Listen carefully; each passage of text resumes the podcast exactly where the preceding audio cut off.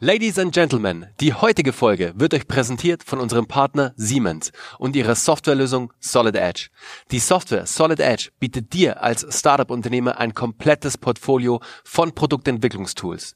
Mechanische und elektrische Konstruktion, Simulation, Fertigung, technische Publikation, Datenmanagement und vieles mehr. Solid Edge ist ein Portfolio erschwinglicher, benutzerfreundlicher Software-Tools, die alle Aspekte der Produktentwicklung abdecken. Startups benötigen Zugriff auf die besten Tools und Technologien, um Ideen schnell auf den Markt zu bringen. Aber oft fehlt es an den Mitteln, die erforderlichen professionellen Ressourcen zu erwerben. Als Gründer sieht man sich vielen Herausforderungen gegenübergestellt. Der ständige Kampf um die Finanzierung, die zum Lernen neuer Fertigkeiten erforderliche Zeit und die Herausforderungen einer ausgewogenen Work-Life-Integration. Siemens hat hierfür ein geniales Programm für Startups aufgesetzt und macht es neuen Unternehmen dadurch sehr leicht, auf Premium-Software und Ressourcen inklusive Online-Schulung und Community-Support zuzugreifen. Unabhängig davon, ob du Produkte entwirfst oder Konstruktionsdienstleistungen anbietest. Denn deine Software sollte eine Lösung sein, kein Problem. Hole dir jetzt die Solid Edge Software für ein Jahr gratis. Mehr Informationen zu Solid Edge, dem Startup-Programm und zur Bewerbung erhältst du unter siemens.com slash startups startup-de. Und jetzt viel Spaß bei der neuen Folge von Startup Hacks.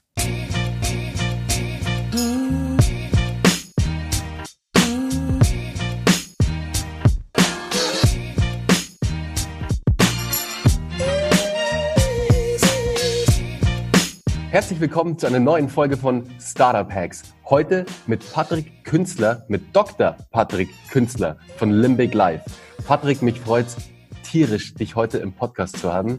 Stell dich doch mal ganz kurz vor, woher kommst du? Wie kam es zu Limbic Life, zum Limbic Chair? Was ist die Story dahinter? Wir sind schon ganz gespannt. Hallo Bernhard, vielen Dank für die Einladung. Es freut mich sehr, auf diesem Podcast zu sein. Ich bin der Patrick Künstler, eigentlich Arzt und Hirnforscher.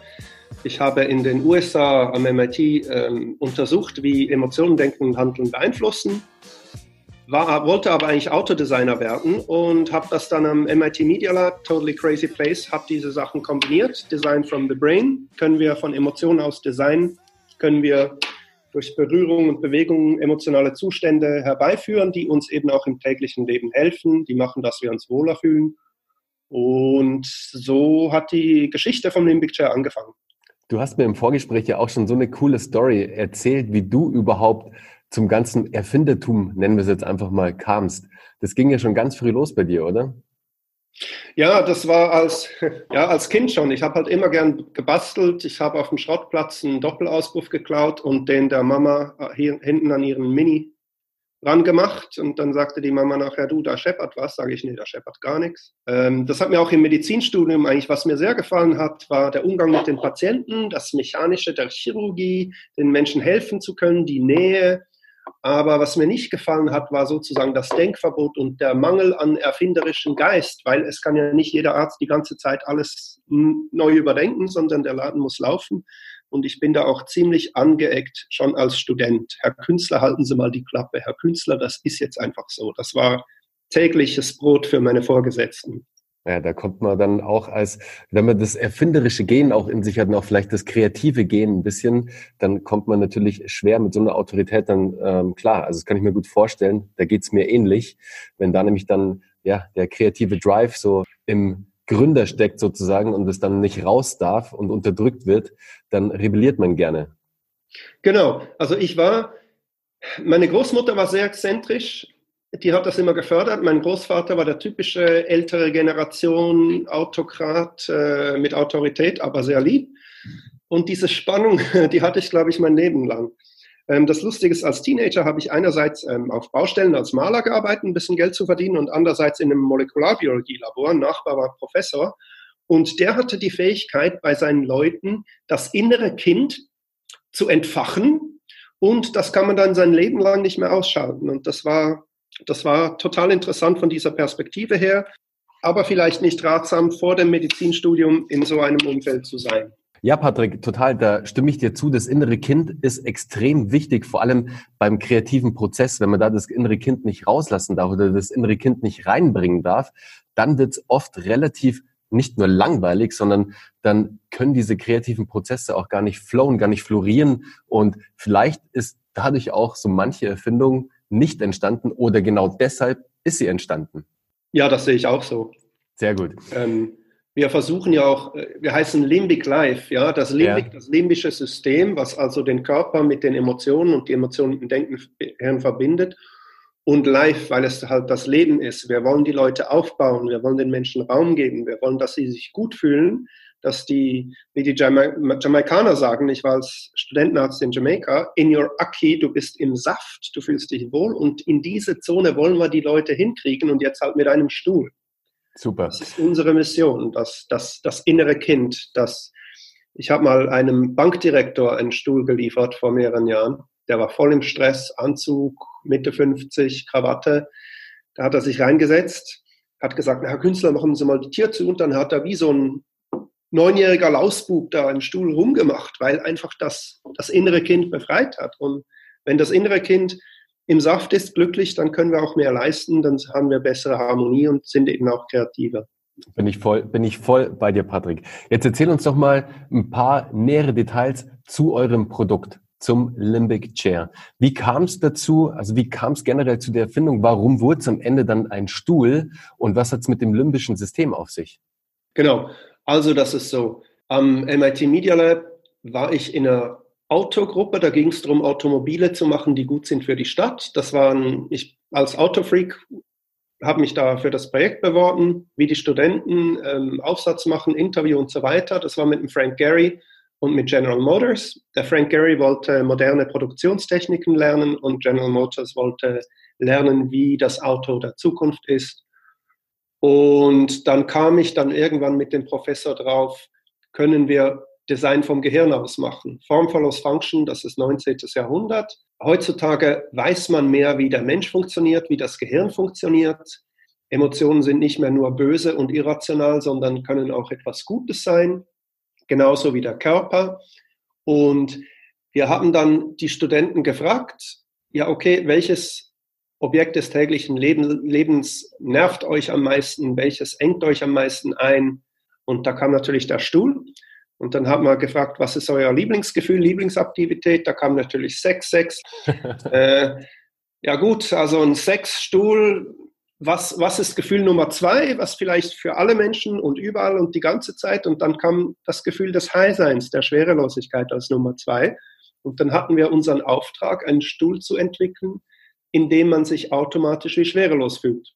Und dann haben wir halt analysiert, welche Berührung, welche Bewegungen braucht es, um sich chemiefrei schwerelos zu fühlen. Und wenn man jetzt die Evolution anschaut, oder, oder wenn ein Kind in der Entwicklung, ein kleines Baby, die ähm, spüren ja Berührung und Bewegung schon ganz klein. Das ist ganz früh in der Evolution kodiert, viel früher als Gesichtsausdruck und Sprache. Und das heißt, es ist sehr mächtig, es ist sehr tief. Und das limbische System, Limbus heißt Grenze, die alten Griechen, die war ja, waren ja gegen alles Irrationale. Und bei uns im Christentum ist das ja sehr und in der Wissenschaft noch auch sehr tief verbreitet, dieser Glaube, Emotionen sind schlecht, Emotionen sind bestialisch und so weiter.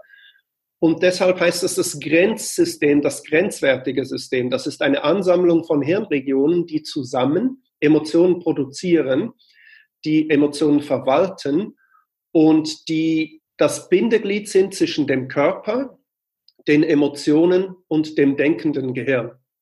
Und das kann sein für, für, für positive Sachen, zum Beispiel ich bin in einer neuen Umgebung, dann sagt das limbische System, das ist neu, jetzt merken wir uns alles ein bisschen besser. Oder das limbische System hat auch mit Gedächtnisprozessen zu tun, zum Beispiel ich werde fast von einem Lastwagen angefahren, das merke ich mir ein Leben lang, weil das limbische System gesagt hat, hier hättest du sterben können, das merken wir uns jetzt mal ganz toll.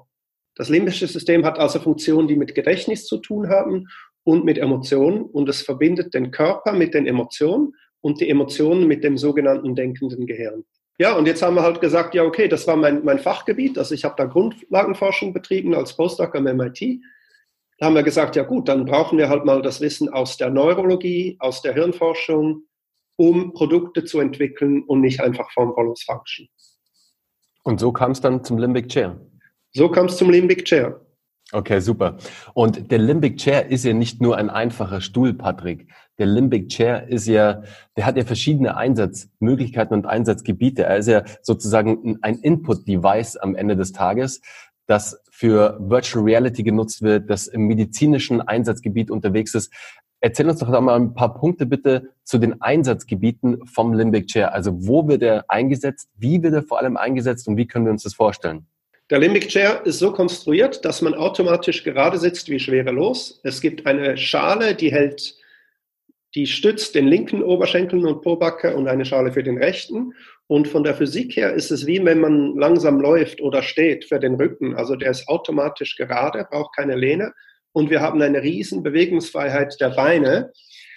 Jetzt haben wir natürlich dann Sensoren reingetan in diese Schalen und diese Sensoren zeichnen die Beinbewegung auf. Und neurologisch ist es ja so, das kennen wir alle aus dem täglichen Leben.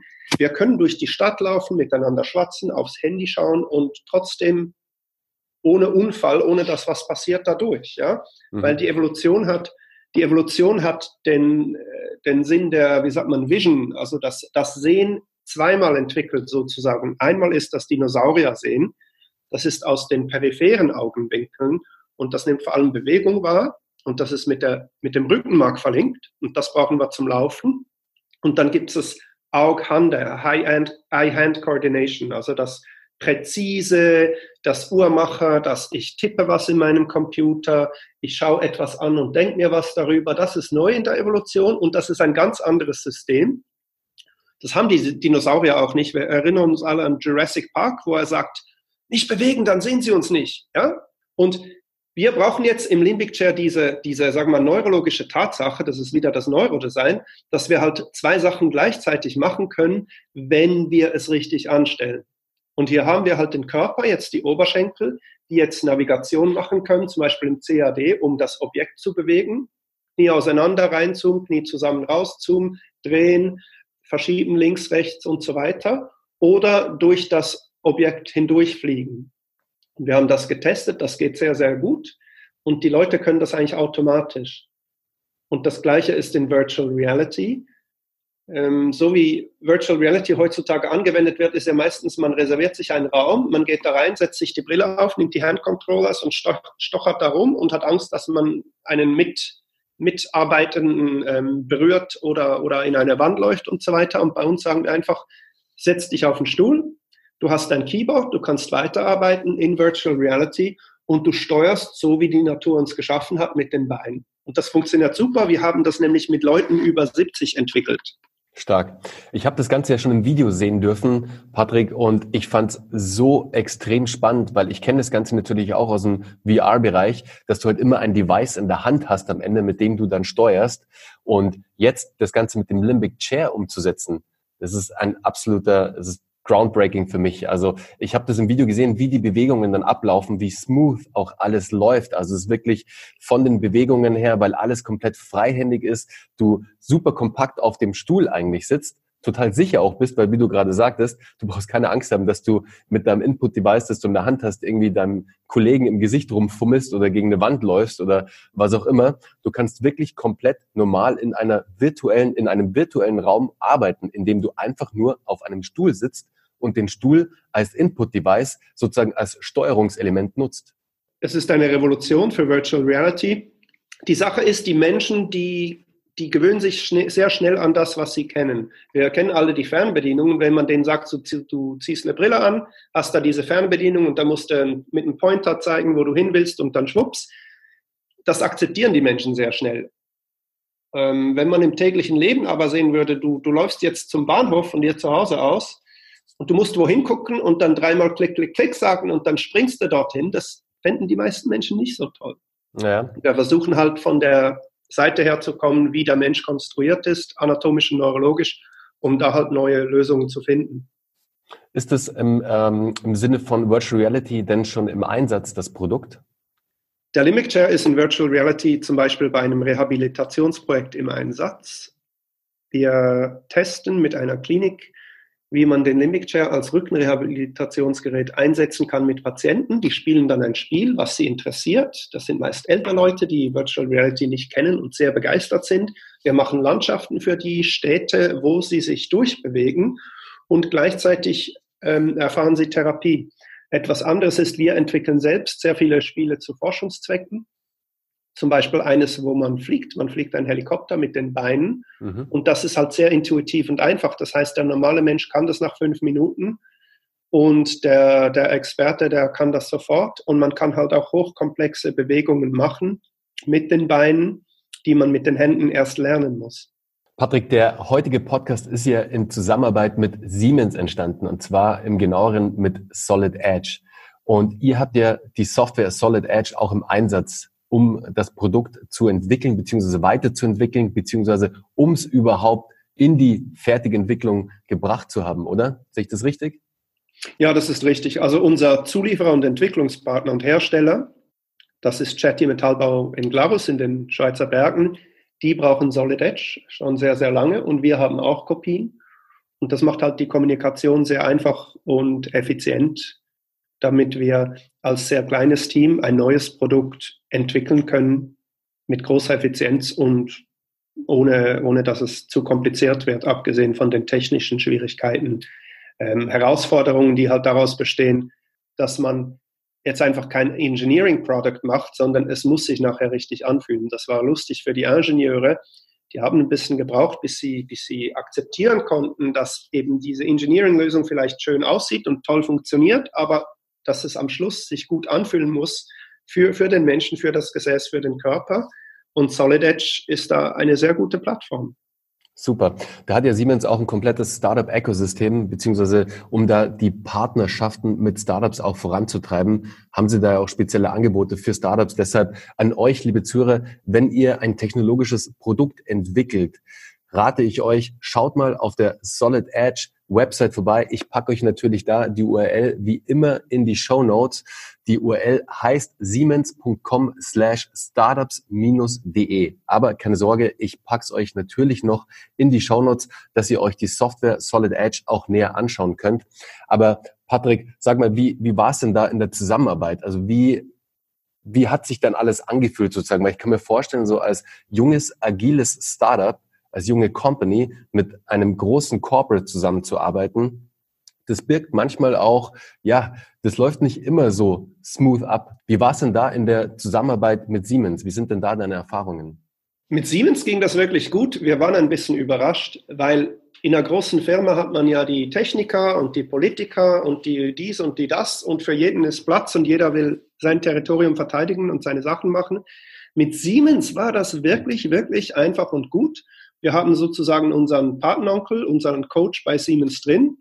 Der ist sehr gut vernetzt mhm. und der nimmt uns, sagen wir, einiges an der Politik und der, dieser Art von Arbeit ab, damit wir uns auf das konzentrieren können, was wir eben gerne und gut machen. Wir waren auch schon an zwei Siemens-Anlässen die Keynote-Speaker und hatten Demos gemacht, sehr positivem Echo. Also die Zusammenarbeit mit Siemens funktioniert sehr, sehr gut für uns. Wir waren positiv überrascht. Super. Aber ich glaube, das steckt auch in, in der DNA von Siemens. Es ist natürlich jetzt mittlerweile ein großer Konzern, aber auch ein großer Konzern hat mal klein angefangen.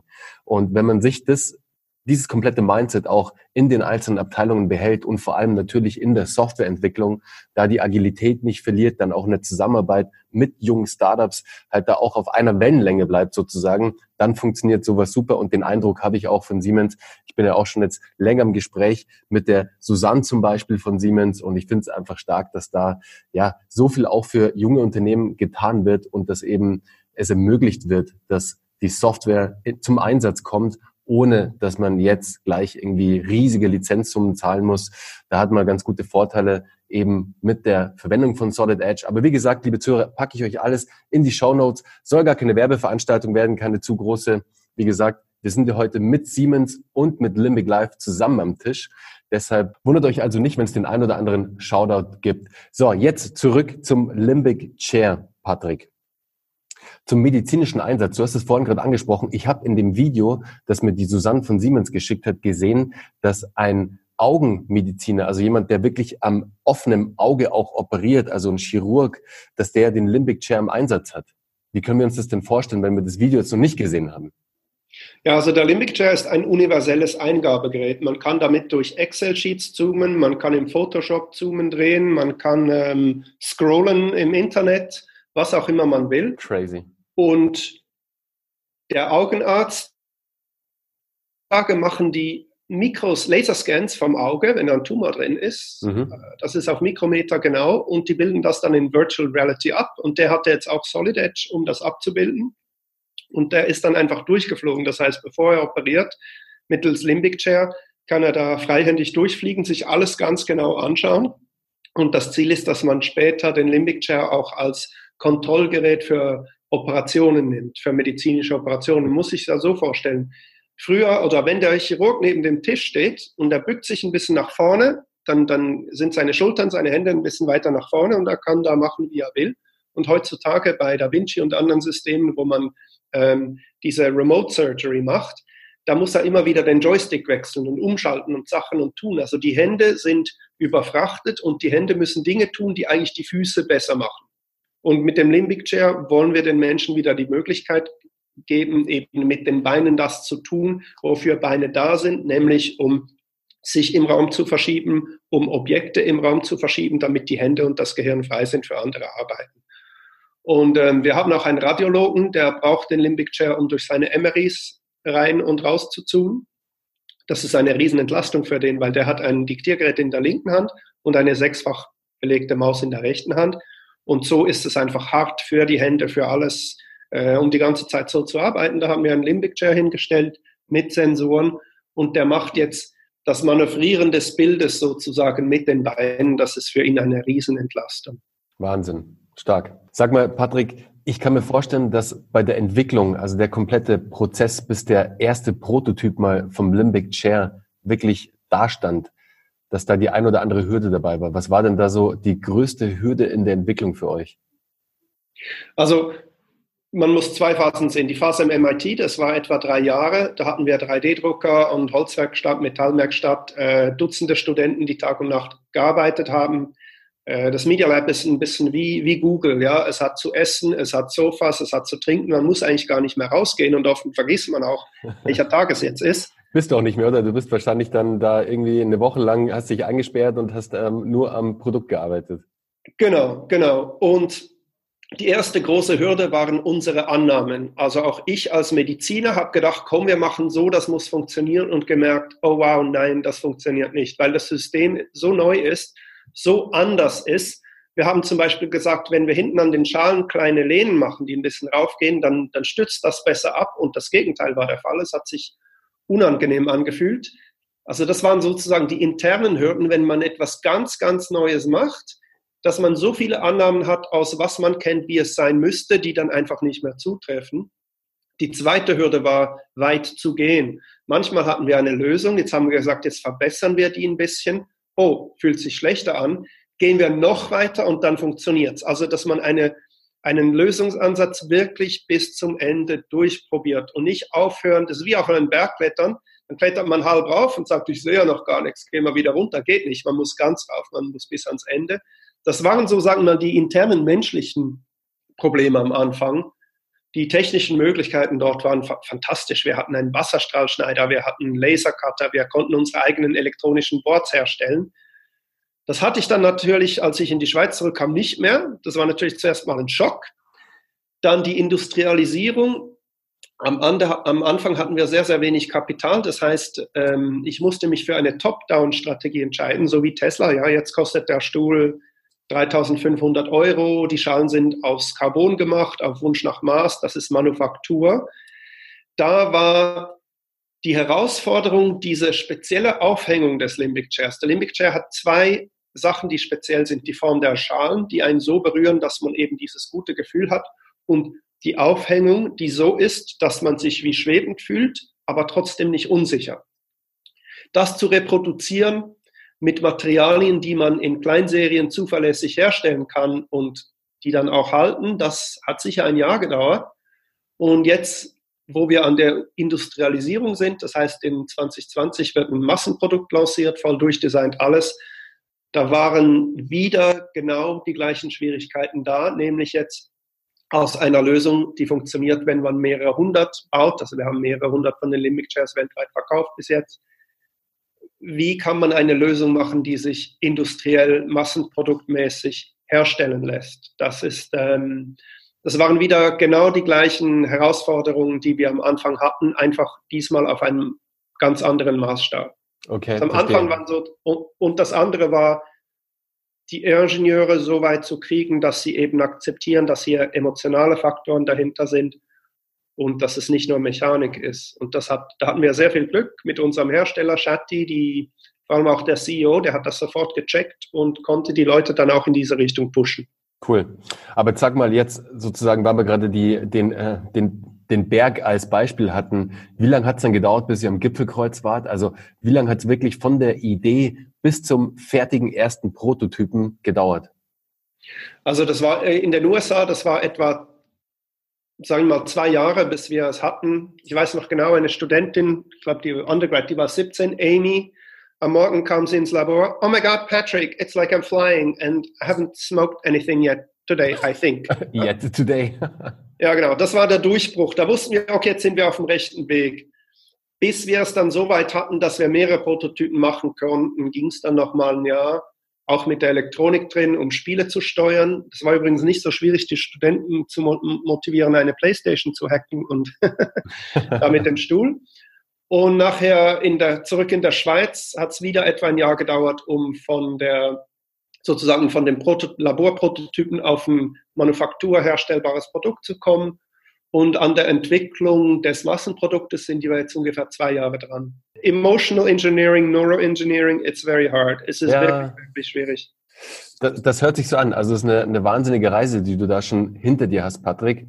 Sag mal, bei Startup Hacks geht es ja immer um die Growth Hacks, also immer um die Hacks, die eine Company wirklich nach vorne gebracht haben und vielleicht auch mal alles anders gemacht hat, als man es gemacht hätte, weil man einfach kreativ wurde, weil man kreativ werden musste, weil wie du jetzt zum Beispiel gesagt hast, vorhin gerade erwähnt hast, es war einfach gar nicht das nötige Cash da, es war nicht die Bankroll da, dass man jetzt irgendwie großartig in die ähm, sofort in die Massenproduktion geht oder in der Entwicklung wahnsinnig investieren kann. Was war denn da für euch oder für dich der größte Growth Hack jetzt bei deiner Reise mit Limbic Life? Das war ziemlich genau, was du gesagt hast. Hör nicht auf die Experten, hör nicht auf die anderen. Ich war natürlich, als ich nach zwölf Jahren USA zurückkam, ganz naiv und dachte, ja, jetzt gehe ich zu all den Stuhlfirmen, die finden das toll, weil wir machen, wir machen Sitzen, wir machen es gesund. Das ist schon ein Riesenhack. Wir machen es glücklich. Hallo, das ist nochmal eine Dimension. Und jetzt noch useful. Ja, unsere Mission ist, we want to give people back their bodies. Wir wollen den Menschen den Körper wieder zurückgeben, weil seit der Bürorevolution brauchen wir nur Gesichter und Hände und der Körper ist unglücklich, der macht Rückenschmerzen und so, geht uns als Ressource verloren, als Lustelement verloren und wir wollen das den Menschen wiedergeben. Der größte Hack war nicht hinzuhören auf all die Experten und dann die Idee, dass wir halt ein, das Smartphone, das iPhone kam auf die Welt, das kam auf den Markt vor ungefähr zehn Jahren, ein bisschen mehr. Mhm. Die App-Strategie.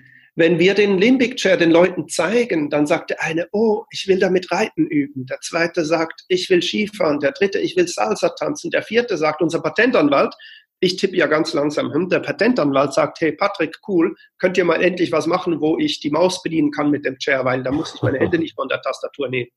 Jeder findet wieder etwas anderes, was er mit dem Stuhl machen will. Für, für Last und für Lust, für Arbeit und für, für Freizeit wie Mars, ne? Sport, Spaß und Sport, wie hieß das? Sport, Spaß und Spiel? Mars mhm. macht mobil bei Arbeit, Sport und Spiel. Jetzt machen wir Mars-Werbung hier.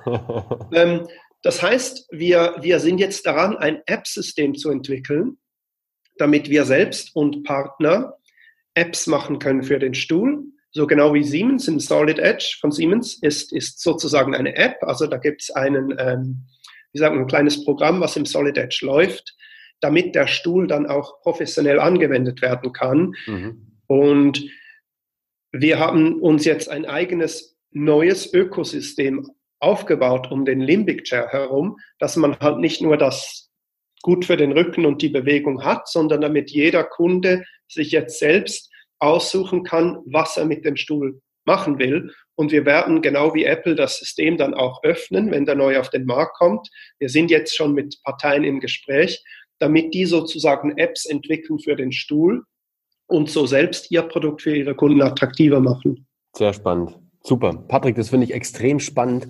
Sag mal, wo liegt denn, also interessiert mich jetzt einfach nur auch persönlich, wo liegt denn derzeit der Stuhl preislich? Ich kann mir vorstellen, noch relativ hoch, weil eben die Massenproduktion noch nicht gestartet ist oder jetzt in 2020 losgeht. Und was ist so das Ziel? Also wo soll der Limbic Chair am Ende liegen, damit er ja auch die Masse anspricht dann am Ende? Also wenn du es schon verraten kannst, nur so eine ungefähre Zahl, damit sich die Zuhörer mal was vorstellen können. Ja, das kann ich verraten.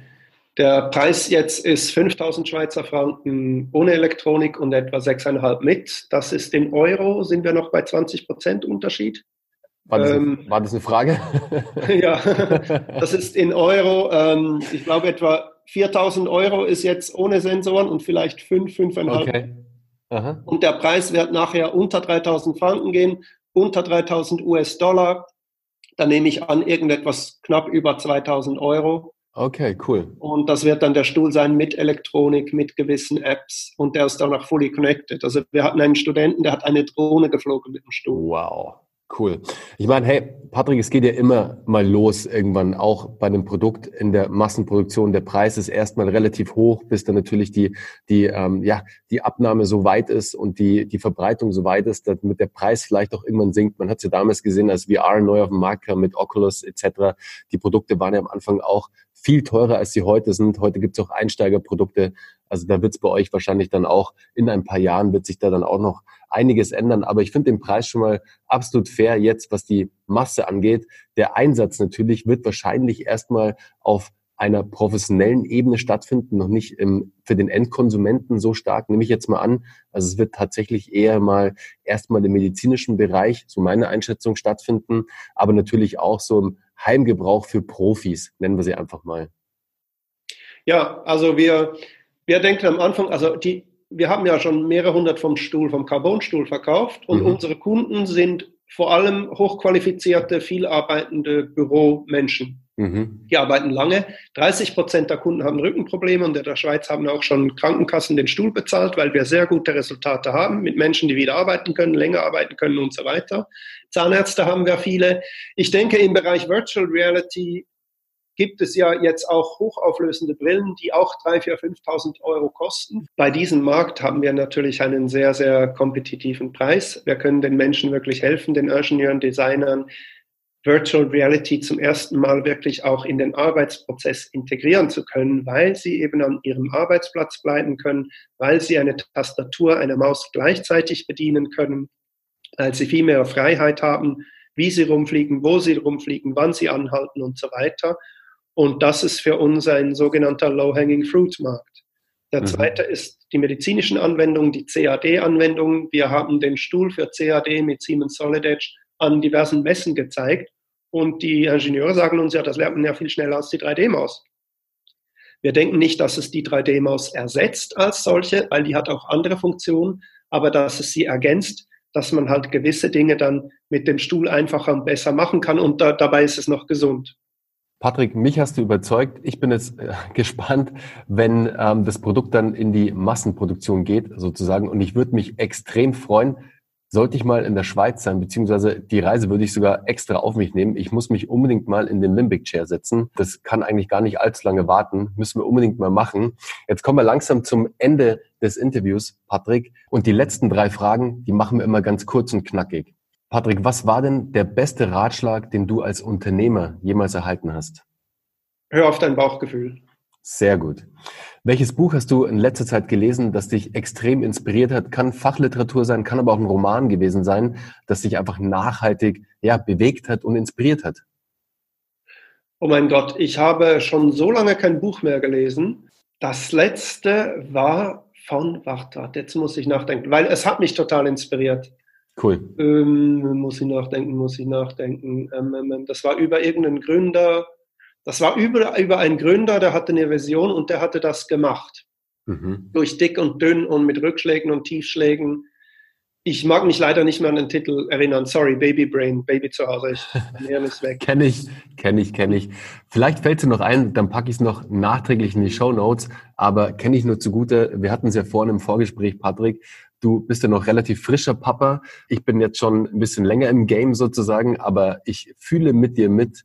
Man hat auf einmal, ja, Routinen ändern sich sehr schnell und auch ja, die Speicherkapazität des Gehirns ähm, ändert sich auch, weil auf einmal komplett neue Eindrücke mit reinkommen und man vor allem ja mal relativ schnell auch agieren muss morgens, wenn da ein kleines Malhörchen passiert. Genau, wie heute Morgen. Genau, deswegen, da sind wir schon beim Morgen und bei der letzten Frage, Patrick. Wie sieht ja. denn, ich kann mir vorstellen, wie deine Morgenroutine jetzt aussieht, aber hattest du vor dem Baby eine Morgenroutine oder wie sieht denn jetzt deine Morgenroutine aus? Machst du irgendwelche Dinge immer am Morgen, um in die Gänge zu kommen? Meditierst du, liest du? Gut, lesen jetzt wahrscheinlich nicht, aber hast du irgendwas am Morgen, um dich startklar zu machen? Ich bin eigentlich ein Abendmensch. Also ich habe drei produktive Phasen am Tag, an einem normalen Tag. Das sind am Morgen zwei, drei Stunden Vollgas, dann Pause, rumblödeln, nichts tun, mit Leuten sprechen, rausgehen, schwimmen im See, schwimmen im Fluss, wieder zurück zwei, drei Stunden voll, dann Abendessen und so weiter und am Abend nochmal. Also ich bin nicht so der Morgenmensch per se, war ich auch nie. Und ich hatte das Glück, dass in der Wissenschaft und in fast allen Umfeldern, wo ich war, musste ich auch keiner sein. Im Spital war das anders, da gewöhnt man sich dran, 4 Uhr aufstehen, 6 Uhr im Spital, da gewöhnt man sich dran, aber ich bin eigentlich kein Morgenmensch. Ja, aber du unterteilst den Tag in drei Phasen. Das finde ich sehr spannend. Ich mache was ähnliches, um die Produktivität einfach immer sehr weit oben zu halten. Finde ich sehr spannend. Muss ja nicht immer morgen sein. Das kann ja auch genauso am Abend sein. Deshalb da aber auf jeden Fall ein spannender Input. Und um das Schwimmen im See beneide ich dich, weil ich stelle mir die Schweiz beziehungsweise da, wo ihr seid, ich stelle mir es gerade sehr malerisch vor. Du hast den Berg vorne erwähnt. Ihr schaut irgendwie aufs Bergpanorama. Vor der Haustür ist ein See, wo du mal reinspringen kannst. Also ich male mir gerade euer Office sehr schön aus sozusagen. Sehr cool. Ja, wir haben jetzt dann ein neues Office mitten im Nightlife District von Zürich, wo auch die ganzen Pop-up-Bars sind und alles. Da freuen wir uns drauf. Zürich ist super. Wir finden auch die besten Leute finden wir am See und in Bars und nicht an den Startup-Events und nicht an diesen oft relativ bürokratischen, steifen Sachen, sondern es ist, ja, denke ich, wie München. Es lebt und es hat viele Absolut. interessante Menschen. Absolut, cool. Patrick, es hat mir extrem große Freude gemacht. Liebe Zuhörer, ich packe euch natürlich alle Infos zu Limbic Chair, zu Solid Edge natürlich auch in die Show Notes, dass ihr euch alles im Nachgang noch angucken könnt. Patrick, Du hattest vorhin, wir hatten es im Vorgespräch, du hattest ja schon den TED Talk auch, oder? Ja, genau, ja. TEDx cool, den, ja. Perfekt. Den TEDx Zürich Talk packen wir auch in die Show Notes. Dann seht ihr Patrick auch mal live in Action sozusagen. Und ich spreche mit Susanne von Siemens nochmal. Vielleicht kriege ich das Video von euch noch vor der Veröffentlichung, was super cool wäre. Es ist nämlich noch nicht auf YouTube oder irgendwo öffentlich. Es gibt es als große Datei, die gerade bei mir auch irgendwo rumschwirrt. Aber, liebe Zuhörer, ich versuche es für euch noch rauszuhandeln, damit wir das Video irgendwo live kriegen, damit ihr euch den Limbic Chair dann auch mal in live angucken könnt und vor allem im Einsatz, weil das ist wirklich ein starkes Produkt und das wird den kompletten, ja, nicht nur den VR-Markt, sondern auch den medizinischen Einsatz komplett revolutionieren. Machen die Kollegen schon, aber da wird's noch sehr, sehr spannend und schaut auf jeden Fall mal auf der Website vorbei. Da kriegt ihr sehr, sehr viele Infos zum Limbic Chair, auch zum ganzen Hintergrund des limbischen Systems etc. Also ist wirklich sehr, sehr spannend. Also Patrick, nochmal herzlichen Dank für deine Zeit und ich wünsche euch viel Erfolg jetzt für 2020 für die Massenproduktion, damit der Limbic Chair voll durchstartet. Vielen Dank, vielen Dank für das Interview. Vielen Dank, dass wir dabei sein konnten. Es ist sehr spannend, auf dieser Plattform zu sprechen. Danke dir. Mach's gut. Ciao.